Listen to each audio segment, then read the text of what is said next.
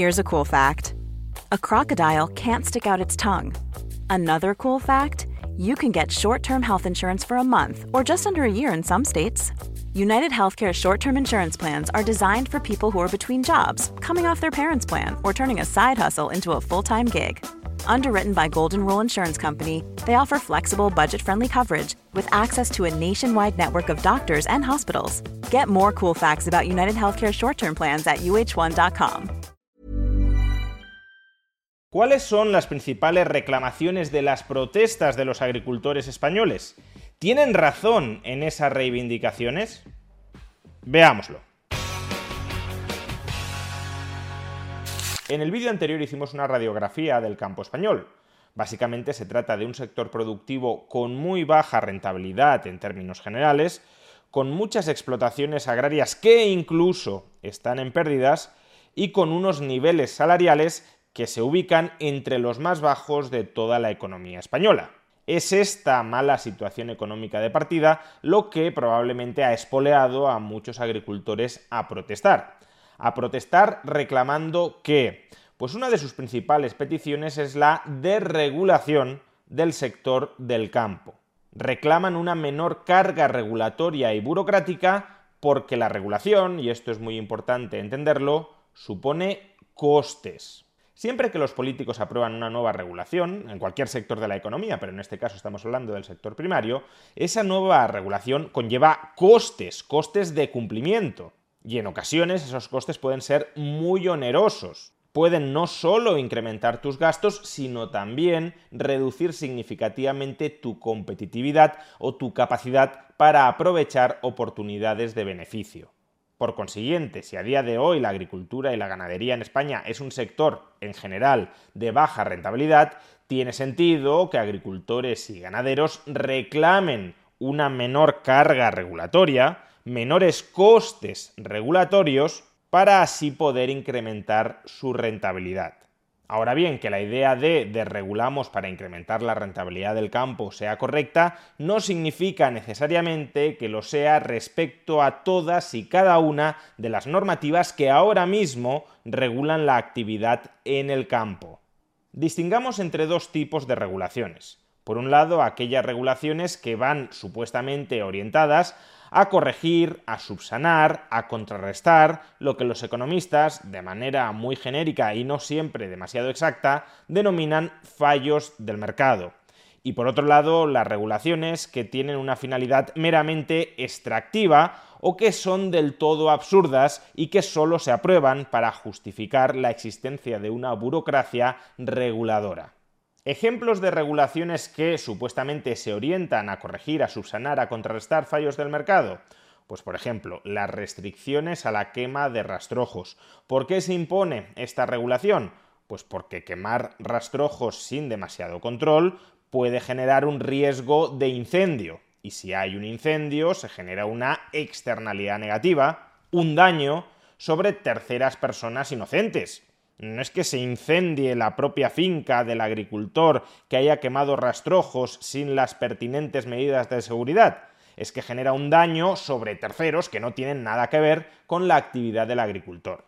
Por tanto, la finalidad teórica de esta regulación es evitar el riesgo de daño sobre terceros. O, por ejemplo, las regulaciones que restringen el uso de ciertos productos fitosanitarios, ¿Para qué se adopta supuestamente esta restricción? Ya no solo para proteger la salud del consumidor, sino para corregir un fallo del mercado que se llama asimetría de la información. El consumidor puede no estar suficientemente informado sobre el riesgo que implica consumir ciertos productos que han sido tratados con pesticidas o plaguicidas que pueden ser dañinos para su salud, y como el consumidor no tiene esa información y no puede, por tanto, tomar una decisión informada, compro este producto aunque conlleve un cierto riesgo para mi salud, o no lo compro porque conlleva un cierto riesgo para mi salud, como el consumidor se presupone que no puede tomar una decisión informada, pues directamente se regula prohibiendo el uso de esos productos fitosanitarios para proteger al consumidor de su propia ignorancia. Estas y otras, como digo, son regulaciones que supuestamente van orientadas a corregir fallos del mercado. Y luego hay otras regulaciones que no van orientadas a corregir fallos del mercado, sino que van orientadas a saquear al campo en beneficio de ciertos grupos de presión o de la burocracia estatal. Por ejemplo, las obligaciones de creciente digitalización del campo o las obligaciones de creciente certificación de cada uno de los pasos que dan agricultores y ganaderos son obligaciones, son regulaciones cuyo propósito primero es facilitar el control que ejerce la burocracia estatal sobre la actividad del sector primario. Y en segundo lugar, son formas de trasvasar por ley, es decir, de parasitar los beneficios que se han generado en el campo a las empresas que se encargan de su digitalización, de asesorarles en esa digitalización y en la gestión de sus obligaciones digitales, o que se encargan también de certificar diversos aspectos de su actividad. Como digo, estas regulaciones no van orientadas a corregir ningún problema de coordinación en el mercado, van dirigidas a facilitar el control político del campo y la parasitación al campo.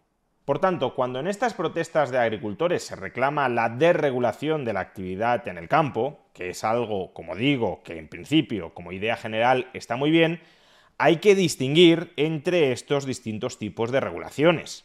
Las regulaciones que sí deberían eliminarse por entero ipso facto son aquellas dirigidas a parasitar al campo y a controlarlo políticamente. Ahora bien, aquellas otras regulaciones que se orienten a corregir supuestos fallos del mercado, no es que no puedan eliminarse, pero de alguna manera habrá que reformularlas. Por ejemplo, si un agricultor quema rastrojos y provoca un incendio, deberá asumir la responsabilidad civil de esos daños. Y si no cuenta con patrimonio propio para hacer frente a esa responsabilidad civil, deberá poseer un seguro de responsabilidad civil. O a su vez, si se permite libremente la venta de mercancías que hayan sido tratadas con productos fitosanitarios, será necesario, por ejemplo, regular la información que se traslada a los consumidores respecto al uso de esos productos fitosanitarios y de los riesgos que implican, para que luego los consumidores puedan tomar una decisión informada, responsable y consecuente. Oye, que este producto es más barato porque se han usado ciertos productos fitosanitarios que incrementan en un cierto porcentaje el riesgo para mi salud. ¿Qué prefiero? ¿La seguridad o el menor precio? Pues ahí ya debería entrar la libertad de cada cual, como entra en muy diversos ámbitos de nuestra vida donde asumimos responsablemente riesgos para desarrollar ciertos tipos de actividades. Pero lo que quiero señalar con respecto a este último tipo de regulaciones, las dirigidas, las orientadas a corregir problemas de coordinación en el mercado, es que no pueden suprimirse sin más y reemplazarlas por el vacío, porque si no la actividad del sector primario terminaría generando daños sobre terceros de los que no se responsabilizaría ese sector primario. Por consiguiente, hay mucho margen para desregular, especialmente entre todas aquellas regulaciones que tengan un contenido meramente extractivo o de perpetuación de la burocracia reguladora y controladora del campo. También lo hay sobre las regulaciones que se orientan a corregir fallos del mercado de una manera excesivamente rígida y restrictiva, pero en este último caso con mayor prudencia.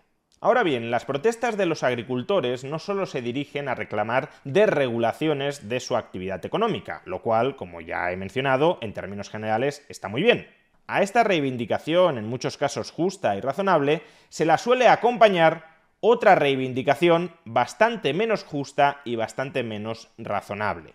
Lo que también reclaman muchos agricultores es lo siguiente. Si el campo europeo y español están sometidos a ciertas regulaciones muy restrictivas y muy onerosas, entonces o bien las eliminamos o bien les exigimos a los productos extranjeros que cumplan con esas mismas regulaciones restrictivas y onerosas, porque si no, los productos extranjeros que importamos a suelo europeo estarían compitiendo en condiciones de deslealtad con la producción local. Y mucho cuidado con esto, porque aunque a simple vista pudiera parecer que lo que se está reclamando aquí es meramente una equidad regulatoria, un juego limpio, en el fondo estas peticiones lo que están reclamando es proteccionismo comercial, restringir, limitar, la libertad de elección del consumidor español o europeo para proteger a la industria o al campo local. Es decir, que se trataría de una regulación parasitaria de la industria o del campo sobre los consumidores españoles y europeos. Por ejemplo, supongamos que el gobierno marroquí no obliga a sus agricultores a digitalizar el campo. Si en cambio el gobierno español sí obliga a los agricultores españoles a digitalizar sus actividades, ¿deberíamos restringir la importación de productos marroquíes porque sus agricultores no estén sometidos a esta regulación absurda? Obviamente no, si el gobierno español está pegando un tiro en el pie a los agricultores españoles, lo que tendrán que hacer los agricultores españoles es reclamar que les deje de pegar ese tiro en el pie, pero no que también se lo peguen a los agricultores marroquíes.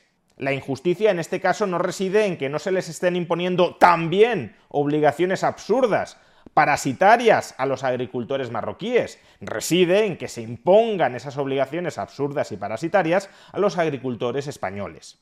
Porque además, fijémonos que este mismo argumento lo podrían utilizar los agricultores franceses para bloquear la importación de productos españoles.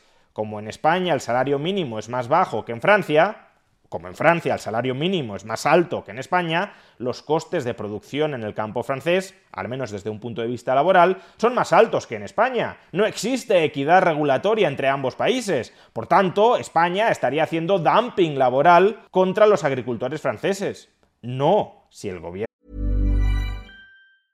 Ready to pop the question? The jewelers at BlueNile.com have got sparkle down to a science with beautiful lab-grown diamonds worthy of your most brilliant moments. Their lab-grown diamonds are independently graded and guaranteed identical to natural diamonds, and they're ready to ship to your door. Go to BlueNile.com and use promo code LISTEN to get $50 off your purchase of $500 or more. That's code LISTEN at BlueNile.com for $50 off. BlueNile.com code LISTEN. Hey, I'm Ryan Reynolds. Recently, I asked Mint Mobile's legal team if big wireless companies are allowed to raise prices due to inflation. They said yes. And then when I asked if raising prices technically violates those onerous two year contracts, they said, What the f are you talking about, you insane Hollywood ass?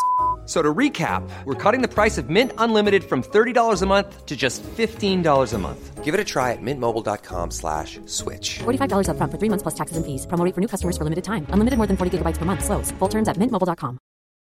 Since 2013, Bombas has donated over 100 million socks, underwear, and T-shirts to those facing homelessness. If we counted those on air, this ad would last over 1,157 days. But if we counted the time it takes to make a donation possible, it would take just a few clicks. Because every time you make a purchase, Bombas donates an item to someone who needs it. Go to bombas.com slash ACAST and use code ACAST for 20% off your first purchase. That's bombas.com slash ACAST, code ACAST. Gobierno francés les pega a sus agricultores un tiro en el pie imponiendo salarios mínimos más altos que en España, lo que no tiene sentido es reclamar que el gobierno español también imponga esos mismos salarios mínimos de Francia. Por tanto, respecto a las regulaciones absurdas y parasitarias, no hay que reclamar que también se impongan en terceros países, sino en todo caso que desaparezcan en el propio. Y si no desaparecen en el propio, eso no es un argumento para limitar las importaciones de esos terceros países donde no rigen esas regulaciones absurdas y parasitarias. No hay en este caso ninguna razón de peso para limitar la libertad de elección del consumidor a comprar producto extranjero no sometido a regulaciones absurdas y parasitarias. Y algo similar podríamos decir con respecto a las regulaciones dirigidas a corregir, por ejemplo, externalidades negativas. Imaginemos que el gobierno de Marruecos no limita, no restringe la quema de rastrojos en Marruecos. Es decir, que el gobierno marroquí está expresando que si hay incendios en Marruecos le importa relativamente poco. Y por tanto, en este caso, ¿deberíamos limitar las importaciones desde Marruecos por el hecho de que sus agricultores no estén sometidos a restricciones en la quema de rastrojos? Pues no, porque si hay un incendio, quien lo va a sufrir es la ciudadanía marroquí, no la ciudadanía española o europea, no el consumidor español o el consumidor europeo. Que no se limite de alguna manera la quema de rastrojos en Marruecos es un perjuicio potencial para Marruecos. Que el gobierno marroquí de alguna manera esté priorizando la rentabilidad o los intereses de los agricultores marroquíes frente al bienestar de la población marroquí no perjudica en nada al consumidor europeo. Y por tanto ese es un asunto interno que deberían resolver ellos. no deberíamos nuevamente limitar la libertad de elección del consumidor europeo por el hecho de que consideremos que el gobierno marroquí no se está preocupando suficientemente por el bienestar de su población local al limitar las externalidades negativas locales. Pero por último, si hay un caso muy importante en el que la equidad normativa parece tener pleno sentido. Si en Europa se prohíbe el uso de ciertos productos fitosanitarios porque son perjudiciales para la salud de los consumidores europeos, entonces también se debería prohibir por los mismos motivos, por las mismas razones, que los productos extranjeros importados a suelo europeo hayan sido tratados con esos mismos productos fitosanitarios que se les han prohibido a los agricultores europeos para proteger a los consumidores europeos. ¿Es que el riesgo para la salud de esos productos fitosanitarios es menor si los utilizan en Marruecos a si los utilizan en Europa? Obviamente no. Por tanto, si fuera verdad que se permite la importación de productos extranjeros tratados con productos fitosanitarios que están prohibidos en suelo europeo, desde luego ese sí sería un caso para limitar, para someter a idénticas regulaciones a esos productos extranjeros regulados. Pero en este caso se está confundiendo la entrada irregular de productos extranjeros prohibidos en suelo europeo con la desigualdad normativa. No es verdad que sea legal comercializar en suelo europeo mercancías extranjeras tratadas con productos fitosanitarios que están prohibidos por el riesgo a la salud que acarrean en suelo europeo. Si el uso de un determinado pesticida, de un determinado plaguicida, está prohibido en suelo europeo por afectar negativamente a la salud de los consumidores, también está prohibido que se comercialicen productos extranjeros que hayan empleado esos pesticidas o plaguicidas. Lo que sí puede suceder, lo que sucede quizá en demasiadas ocasiones, es que esos productos extranjeros cuya comercialización está prohibida en suelo europeo por haber utilizado productos fitosanitarios prohibidos en suelo europeo, que esas mercancías que no se pueden comercializar legalmente en suelo europeo, entren irregularmente porque no han sido sometidas a adecuados controles en frontera y por tanto se terminen comercializando aunque es ilegal hacerlo. Un par de ejemplos al respecto. Noticia de septiembre del año 2023. La Unión Europea alerta de la entrada en España de aceitunas de Marruecos con un pesticida prohibido. Detecta un alto nivel de insecticida clorpirifos en aceitunas de mesas. La Unión Europea alerta sobre la entrada y comercialización en España de unas aceitunas procedentes de Marruecos que presentan altos niveles de un pesticida no autorizado por las autoridades comunitarias. El sistema de alerta rápida para alimentos y piensos dio la voz de alarma el pasado 5 de septiembre. El producto entró en España el día 18 de agosto, cuando se realizó un control en frontera, señala el sistema de alerta rápida para alimentos y piensos. El sistema de alertas alimentarias de la Unión Europea ha catalogado la incidencia como seria, ya que el clorpirifos no está autorizado en espacio europeo. Por ahora, las aceitunas solo han sido distribuidas en territorio español. O por ejemplo, noticia de agosto del año 2021. Alerta sanitaria en naranjas y pimientos procedentes de Marruecos y Turquía el sistema de alerta rápida para alimentos y piensos ha comunicado el rechazo de la importación de naranjas de Marruecos y de pimientos de Turquía por encontrar en ellos un alto contenido de residuos de clorpirifos, según ha podido saber Ortoinfo de fuentes del citado organismo. En el caso de las naranjas de Marruecos, la notificación fue hecha por las autoridades de los Países Bajos con el objetivo de informar a los destinatarios, ya que se distribuyeron a Austria, Dinamarca, Alemania, el propio Reino de los Países Bajos y a Reino Unido. Tras la detección del pesticida por un chequeo en la propia empresa importadora, se notificó la alerta a los mercados destinatarios por ser calificada como alerta grave por el sistema de alerta rápida para alimentos y piensos. En el caso de los pimientos turcos, el país notificante ha sido Bulgaria, por cuya frontera se trataba de introducir los pimientos a los mercados europeos. Los pimientos fueron destruidos por las autoridades fronterizas búlgaras, evitando así que llegaran a los consumidores. Hay que recordar que la Comisión Europea prohibió totalmente el uso de clorpirifos por su peligrosidad. O por último, esta noticia que sí apunta cuál es el problema. No la desigualdad normativa, no que esté permitido en terceros países hacer lo que no se permite en Europa, sino la falta de controles fronterizos eficientes. Turquía, Egipto y Sudáfrica, 104 alertas sanitarias en sus importaciones. La laxitud de los controles fronterizos de la Unión Europea en lo referente a las importaciones de frutas y hortalizas procedentes de terceros países sigue siendo uno de los principales dolores de cabeza para el sector agroalimentario. Si bien el mismo sector exige cada vez más medidas para que estos países cumplan los mismos estándares que los países comunitarios, el sistema de alerta rápida para alimentos y piensos ha notificado desde septiembre hasta noviembre un total de 104 alertas de frutas y hortalizas con destino al mercado de la Unión Europea procedentes de Turquía, Egipto y Sudáfrica por tener presencia de residuos de plaguicidas, entre ellos el clorpirifos, prohibidos aquí, o por superar los límites máximos de residuos permitidos en el mercado comunitario. Por tanto, lo que sí es una queja legítima, ya no de los agricultores, sino de los consumidores europeos, es que los controles fronterizos no sean eficientes. No que se permita a los productores extranjeros hacer lo que se prohíbe hacer a los productores locales, eso no es cierto. No se les permite comercializar en la Unión Europea mercancías que hayan sido tratadas con productos fitosanitarios prohibidos en la Unión Europea.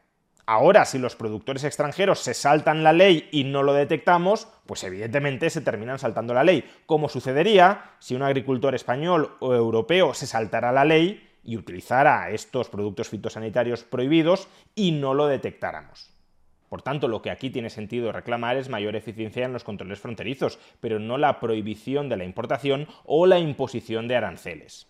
Del mismo modo que sería absurdo sancionar a todos los agricultores españoles porque alguno incumple la ley, no tiene sentido sancionar a todos los agricultores marroquíes o de Sudáfrica y a los consumidores europeos que querrían comprar sus productos por el hecho de que algunos de ellos se salten la ley. En definitiva, los agricultores europeos tienen razón en parte de sus quejas y de sus protestas, cuando reclaman menor carga regulatoria y burocrática sobre sus negocios, especialmente cuando reclaman eliminar regulaciones que tienen un propósito meramente parasitario o controlador, desde luego habría que escucharles y atender sus reclamaciones. Ahora bien, cuando esos mismos agricultores reclaman protección frente a la competencia internacional, apelando a una supuesta desigualdad normativa entre países, no hay ninguna razón de peso para perjudicar al consumidor europeo, prohibiéndole, dificultándole, encareciéndole la adquisición de aquellos productos nacionales o extranjeros que desea adquirir. Nunca olvidemos que toda la producción, tanto la nacional como la extranjera, está subordinada a satisfacer las necesidades de los consumidores. No es el consumidor el que tiene que plegarse a las necesidades de los productores, es el productor el que tiene que ajustarse, el que tiene que adaptarse, el que tiene que competir con otros productores para maximizar la satisfacción del consumidor, porque producimos para consumir, no consumimos para producir.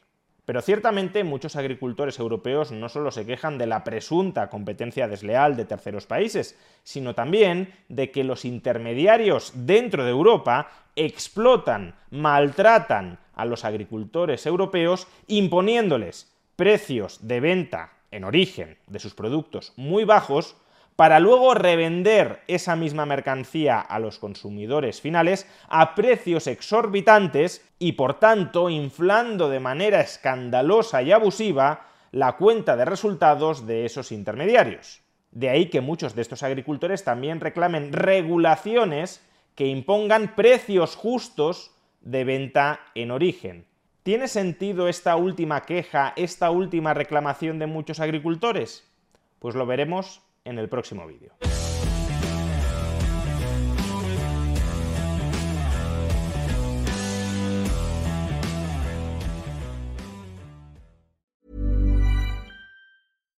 Hi, I'm Daniel, founder of Pretty Litter. Cats and cat owners deserve better than any old-fashioned litter. That's why I teamed up with scientists and veterinarians to create Pretty Litter. Its innovative crystal formula has superior odor control and weighs up to 80% less than clay litter. Pretty Litter even monitors health by changing colors to help detect early signs of potential illness. It's the world's smartest kitty litter. Go to prettylitter.com and use code ACAST for 20% off your first order and a free cat toy. Terms and conditions apply. See site for details.